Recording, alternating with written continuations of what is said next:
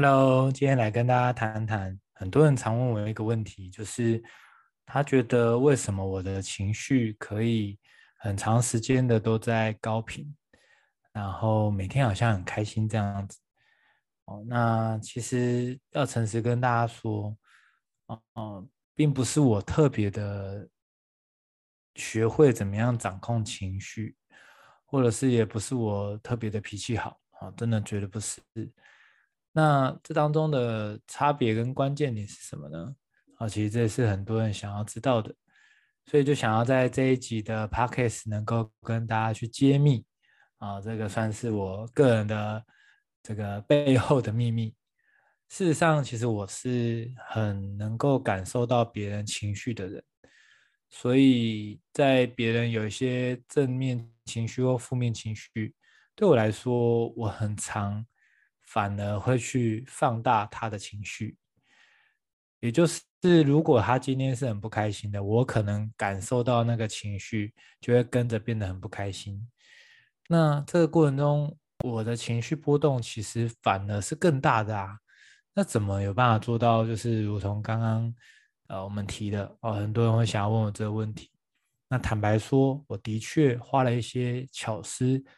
跟一直在思考，我怎么样能够让自己成为一个情绪稳定又雄厚的人，所以我不断的在找这个方法哦，直到我真的后来才发现几个关键的点，我也想要在今天能够分享给大家。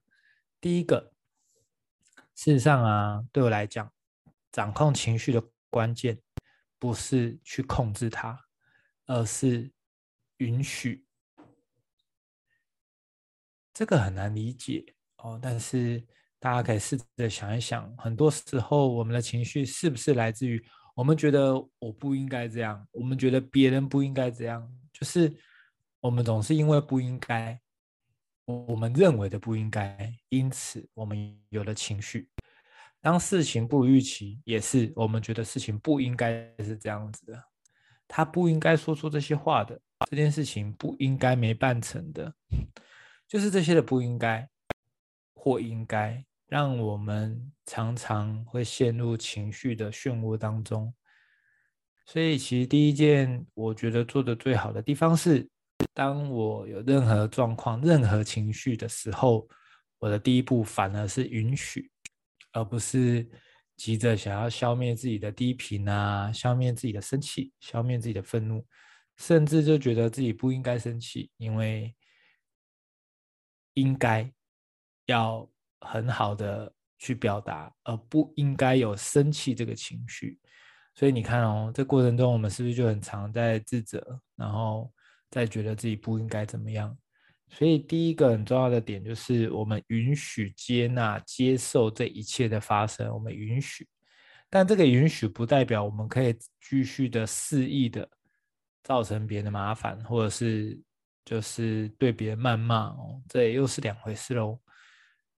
但是当我们允许说，哇，今天梁子维就不开心了，我就是不开心了，那就不开心了就不开心了，这也是有点像今天可能下雨，明天可能出太阳一样，它是这个状态。但这个状态它不是永久的，对吗？哦，所以其实我们都有能力可以去与它相处。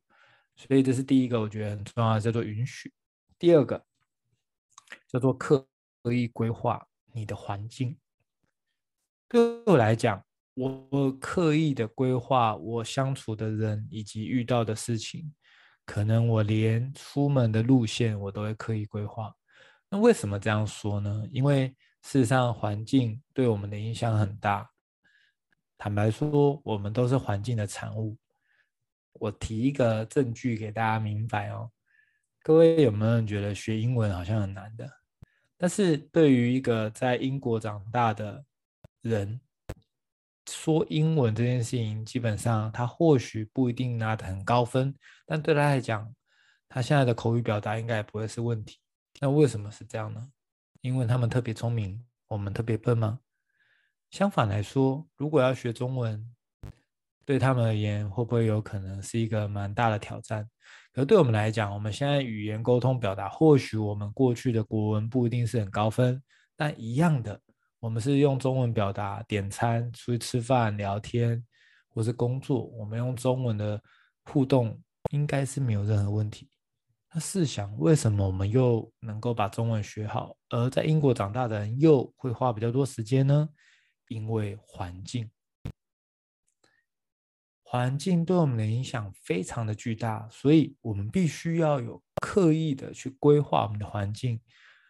那所谓的环境又是什么呢？更精准来说，就是你平常会遇到谁，你遇到哪些人，你遇到哪些事，基本上它就是造就了你所处的环境。所以，与其说我特别能够让自己的情绪平稳哦，不如说我特别学会创造我理想的生活的环境。所以。我的身边没有太多那种所谓的一直在抱怨哦，很负面，或者是可能他们会很自私，然后会占人家便宜的人。那为什么身边很少？坦白说，也不是我特别厉害，就只是我刻意的有做筛选。那很多人就会为了当好人啊，所以就不敢去做这个筛选，也不敢断舍离，所以就每一段关系都好像。想要把它维持得很好，就很像马戏团的小丑一样，每一颗球一直都想办法让它不要坠落，而最后自己一辈子就是一直在用这些的球，让自己好像很忙碌，但事实上却没有太大的帮助。所以我在筛选相处的人这件事情，我算是觉得做得蛮好的地方，以及。你接触的事情也是，有时候有些事，如果它可能是一个麻烦，或者是它会造成你巨大的一些情绪的波动，那事实上你也可以选择是否有其他的可能性不处理它，或者是能不能由别人来处理它。当你有这样子的一个想法跟意思，就是我们要刻意的去规划自己的环境的话，事实上。我们的情绪的掌握度就会变得非常高。我们这么说，如果我们平常相处的人都是高频的，都是非常懂感恩、非常愿意互助的，我们处理的事情也都非常有意义、非常有使命。那如果是这样的话，你怎么还会有情绪的问题呢？其实就不会啦，因为你开心都来不及了，对吧？所以曾经有人说过这句话，我也很常说，就是。